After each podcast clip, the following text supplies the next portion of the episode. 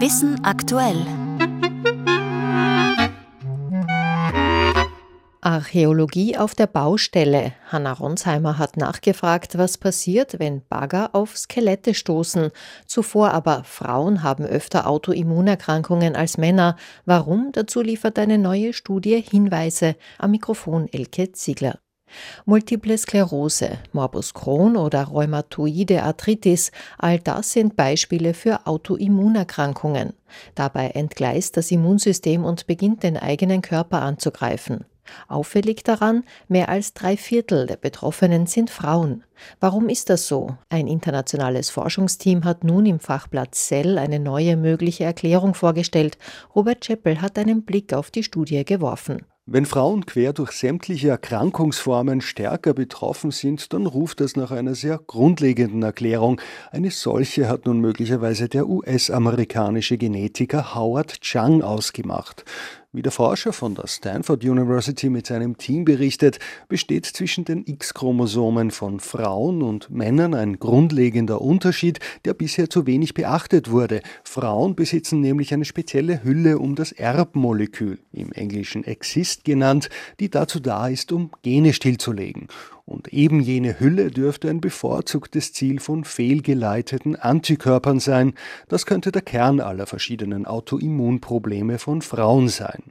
Experimentell spricht einiges für diese Argumentation. Bisher wurden die Belege allerdings erst bei Versuchen an Mäusen vorgelegt. Die Erklärung bleibt also bis auf weiteres eine Hypothese. Berichtet Robert Scheppel und damit Themenwechsel. In Wien wurden bei Bauarbeiten kürzlich zwei Skelette entdeckt. Archäologie auf der Baustelle funktioniert etwas anders als lange geplante Ausgrabungen an bekannten historischen Städten, berichtet Hanna Ronsheimer. Eine Straße hinter der Karlskirche in Wien. Der Asphalt wird aufgerissen und dabei stoßen Bauarbeiter auf die zwei Skelette. Jetzt wird erst einmal die Polizei gerufen. Und die schätzt dann ein, ob der Fund ein Fall für Kriminalisten oder Archäologen ist, erklärt Christoph Oellerer von der Stadtarchäologie Wien. Das äh, obliegt dem Ermessen der einzelnen Beamten. Aber ich nehme mal an, wenn keine Beifunde zu verzeichnen sind und es sich wirklich nur noch um die äh, reinen Skelette handelt, dann äh, liegt die Vermutung nahe, dass sie eben schon länger unter der Erde gelegen haben.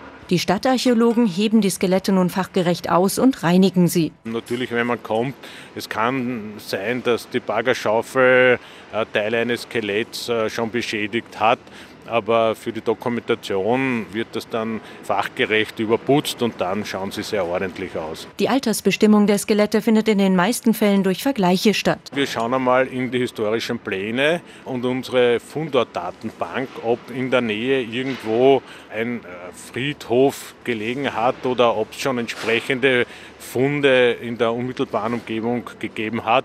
Und dann hat man schon eine gewisse Wahrscheinlichkeit, dass es sich dann tatsächlich um historische Funde handelt. In der Nähe gab es um 1500 einen Friedhof. Außerdem fand man neben den Skeletten auch kleine Kreuze und Sargnägel. Nur in besonders rätselhaften Fällen würde man auf DNA-Methoden oder die Radiokohlenstoffmessung zur Altersbestimmung zurückgreifen, so Oellerer. Meist reiche die Fundortdatenbank der Stadt Wien. Die Stadtarchäologie Wien gibt es schon seit äh, über 100 Jahren. Die Fundortdatenbank geht zurück bis ins 14. Jahrhundert, also wir haben da schon relativ valide Grundlagen. Mit Urkunden, Inschriften und historischen Plänen setzt man das Puzzle zusammen. Manche Zonen einer Stadt sind als archäologisch relevant eingestuft. Bei Bauarbeiten planen die Bauleiter bereits ein, dass sich der Bau durch Funde verzögern könnte. Und die Bagger verwenden nicht den aggressiven Zahnlöffel, sondern einen Böschungslöffel, um die Funde möglichst unbeschadet zutage zu fördern.